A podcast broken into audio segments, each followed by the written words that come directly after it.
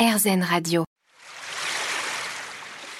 L'instant présent Aurélie Godefroy. L'instant présent sur RZN Radio, votre émission hebdomadaire avec aujourd'hui Sylvie Lefranc, enseignante en yoga du visage.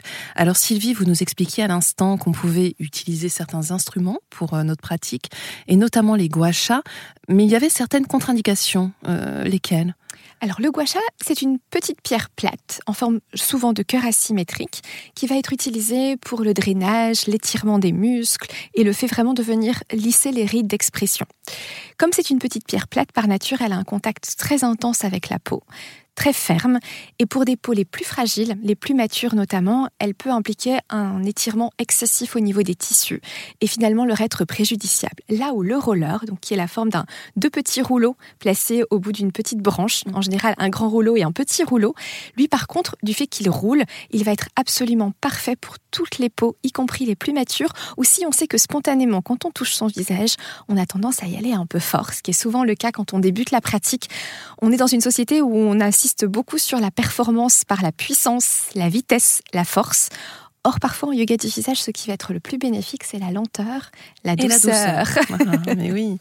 Mais alors, euh, c'est vrai qu'on assiste quand même justement à un déploiement de pseudo-instruments, justement, pour bien faire ce yoga du visage. Et je voulais avoir votre avis quand même, parce que qu'est-ce qu'il en est des, de ce qu'on appelle les spoons, donc les cuillères, euh, qu'on met en général euh, au frigo avant d'utiliser, les mushrooms aussi, les champignons, ça, c'est plus pour les yeux, je crois. Absolument. Est-ce que c'est finalement vraiment qu'accessoire ou ça peut vraiment être utile?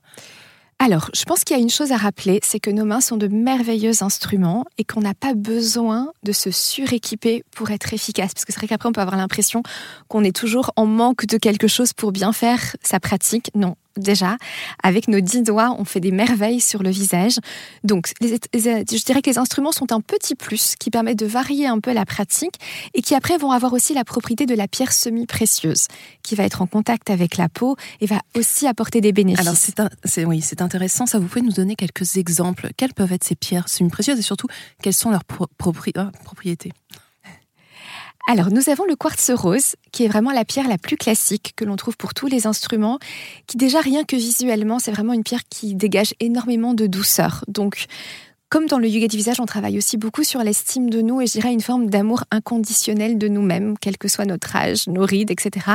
D'apprendre à se dire waouh, mais finalement, je, suis heureuse, je suis heureux d'être qui je suis et de, l'apparence que j'ai. C'est l'acceptation. Hein. L'acceptation, absolument. C'est vraiment cela aussi que l'on travaille et le quartz rose va aider par son énergie à cette dimension et puis va aussi avoir des propriétés de régénération pour la peau. Cléopâtre, paraît-il, avait de la poudre de quartz rose broyée dans ses préparations. Donc, mmh, effectivement, donc pour la, beauté de la peau, cela va aider aussi. Nous avons euh, ce qui est le jade aussi, qui est vraiment la pierre traditionnelle. Donc je crois que c'est la couleur verte. Hein, Exactement, c'est la couleur verte. Alors je crois qu'aujourd'hui il faut faire, il faut faire attention parce que parfois on dit jade, mais c'était la pierre un peu reconstituée. Il y a de l'aventurine aussi qui se mélange un peu. Donc de bien choisir son fournisseur d'instruments de beauté, c'est très important. Euh, le jade va plutôt avoir des propriétés de purification, et puis c'est une pierre qui favorise la chance. Et puis on a aussi par exemple le jade blanc. Mhm.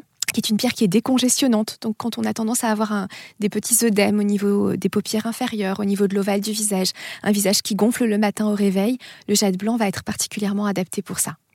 Et ces instruments de couleur noire, c'est quelle pierre? Alors souvent c'est de l'obsidienne, qui est considérée comme une pierre vraiment euh, de régénération des tissus. Donc la pierre anti-âge par excellence, qui est aussi une pierre qui a des propriétés de rééquilibrage énergétique.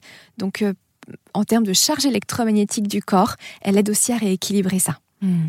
Alors avant qu'on évoque la question de la peau, parce que c'est important qu'on s'y arrête, il manque quand même un, instrument entre guillemets qu'on n'a pas encore évoqué, c'est l'huile, parce que c'est vrai que c'est vraiment très important, justement pour ne pas étirer, comme vous dites, les, tissus à outrance.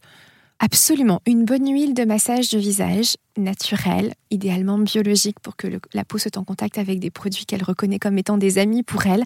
C'est vraiment, je dirais ça, l'ingrédient indispensable parce que les mains peuvent totalement remplacer des instruments.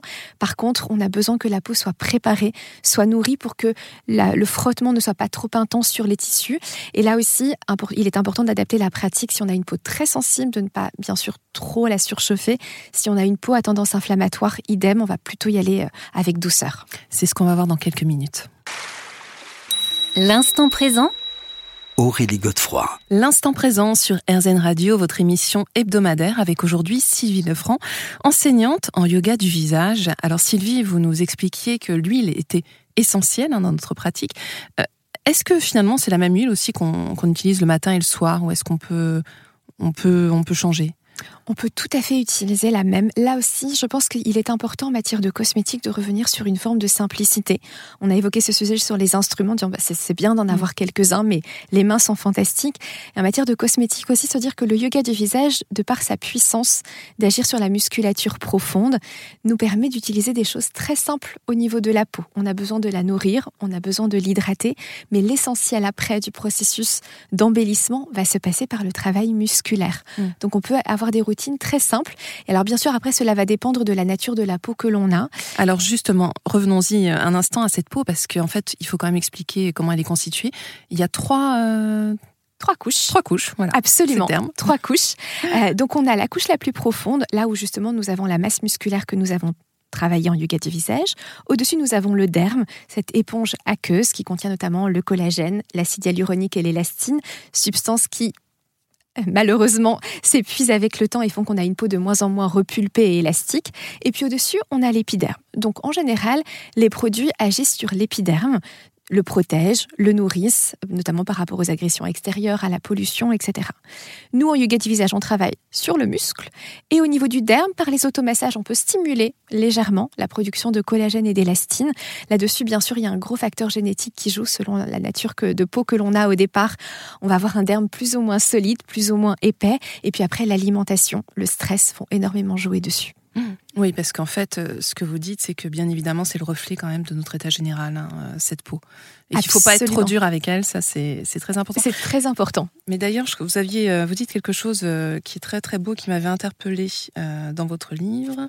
Vous dites, alors c'est une citation de Louise Erdrich, J'aimerais être façonné par les risques que j'ai pris, je sais que cela comprendra des rides, et j'espère que l'image que je renverrai aux autres sera façonnée par tous les défis que j'ai rencontrés dans ma vie, mais aussi et surtout par tous les autres visages que j'ai regardés avec amour.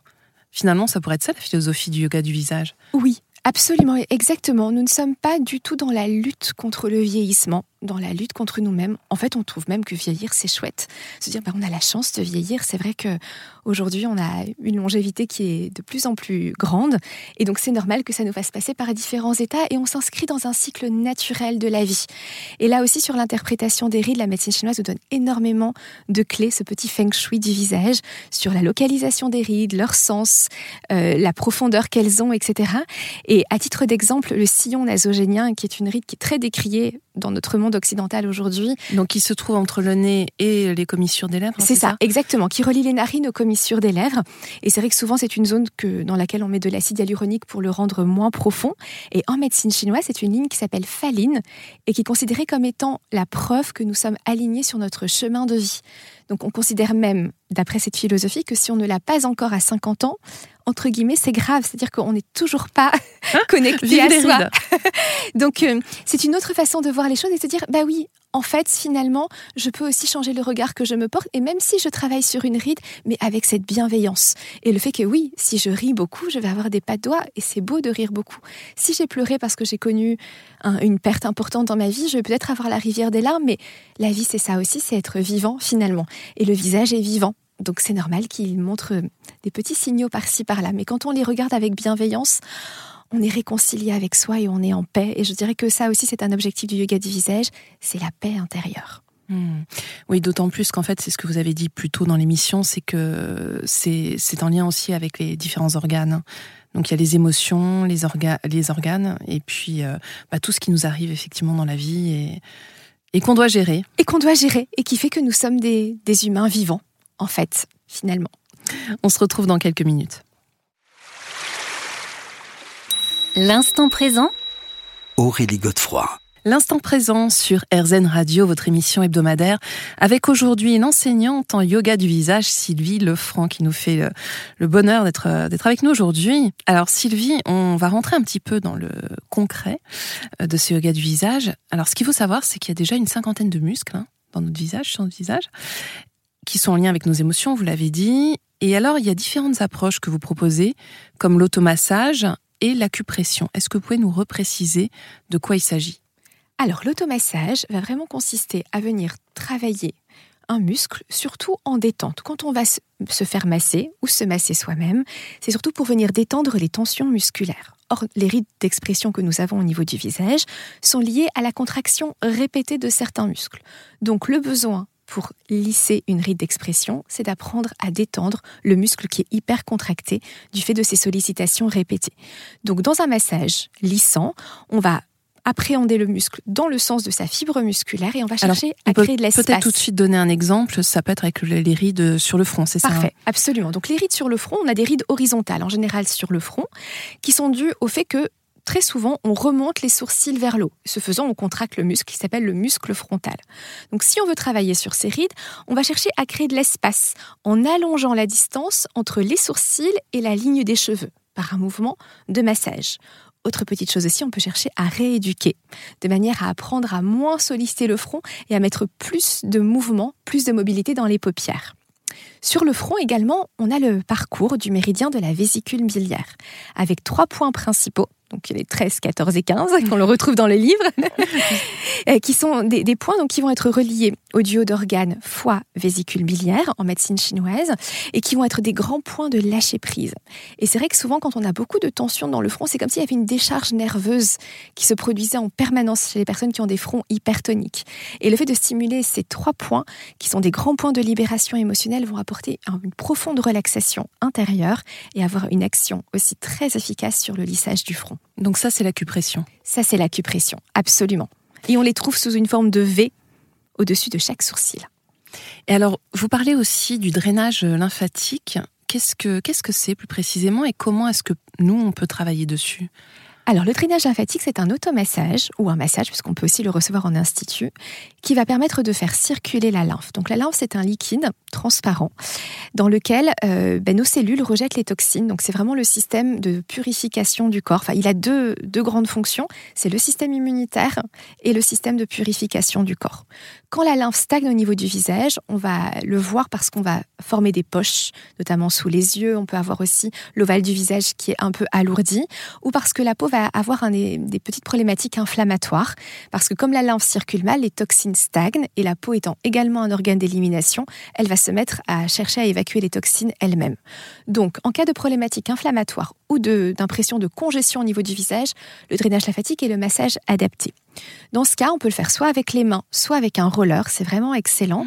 Et l'idée va être à la fois de fluidifier la lymphe, donc il faut la faire chauffer parce que c'est un liquide qui est d'autant plus dense qu'il est froid, un peu comme du miel. Mhm. Et puis on va donc la chauffer et chercher à la faire circuler dans le sens du circuit lymphatique qui est du haut vers le bas au niveau des côtés du cou et du centre vers l'extérieur au niveau du visage. Donc on va d'abord descendre le long des côtés du cou, puis on va parcourir le visage du menton jusqu'au front avec des mouvements d'ouverture du centre vers l'extérieur.